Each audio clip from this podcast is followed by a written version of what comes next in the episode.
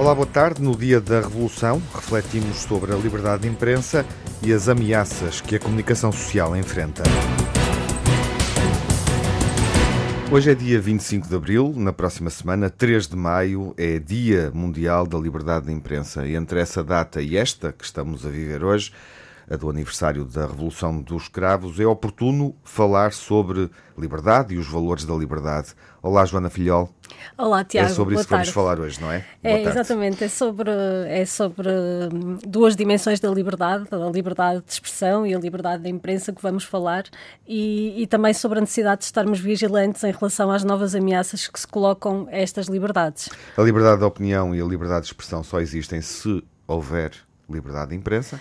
Uh, exatamente, a liberdade de imprensa é um assunto que não diz respeito apenas a jornalistas. Se os médias estão doentes, se sofrem de males como a falta de liberdade uhum. ou uma falta de independência, se são controlados por forças políticas ou económicas, uh, toda a sociedade deveria preocupar-se, porque, como diz David Beckingham, que é um especialista na área da literacia mediática, os médias são um alicerce da democracia e um alicerce do qual depende a saúde da sociedade civil.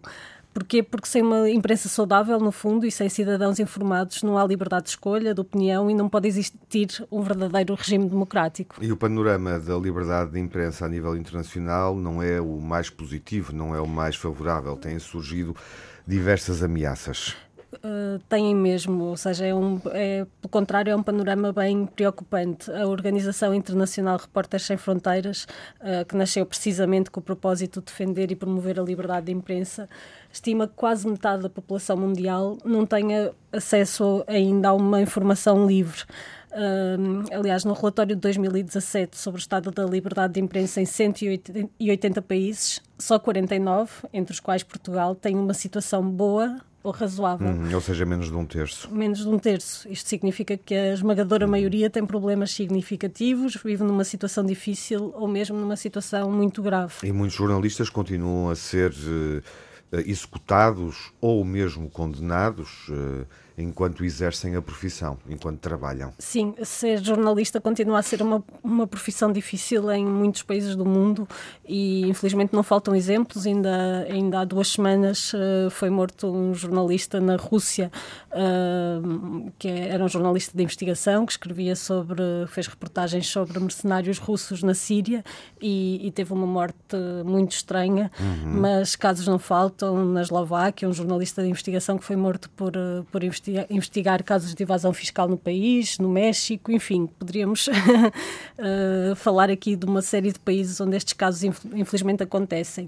Uh, a Federação Internacional de Jornalistas tem dados de 2017, segundo os quais foram mortos 81 profissionais e 250 250 foram presos. E poderíamos uhum. ainda falar dos cidadãos, não é? Sei lá, casos como o Latibeirão, não é? Pessoas que não podem uh, expressar a sua opinião, uh, independentemente de serem ou não jornalistas. Uhum. Como sucedeu em Angola recentemente. Olhando para Portugal, podemos dizer que é um bom país para os jornalistas trabalharem?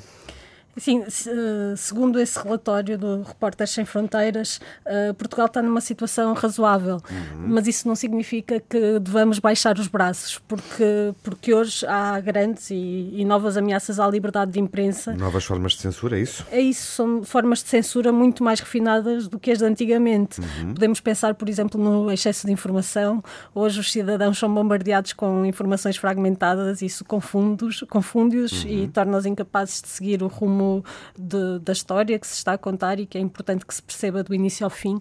Ou seja, há aqui uma distração, distração fácil, quase uma alienação das massas uh, feita de uma outra forma. Uh, e depois há outras formas de censura, como a concentração dos média, a ditadura das audiências, mas também um problema grave que também se põe em Portugal, que é a precarização da profissão de jornalista. Uhum. E, claro, já falámos aqui da desinformação e das notícias falsas, que também são uma grande ameaça. Eu diria, mas isso é tema, se calhar, para um outro programa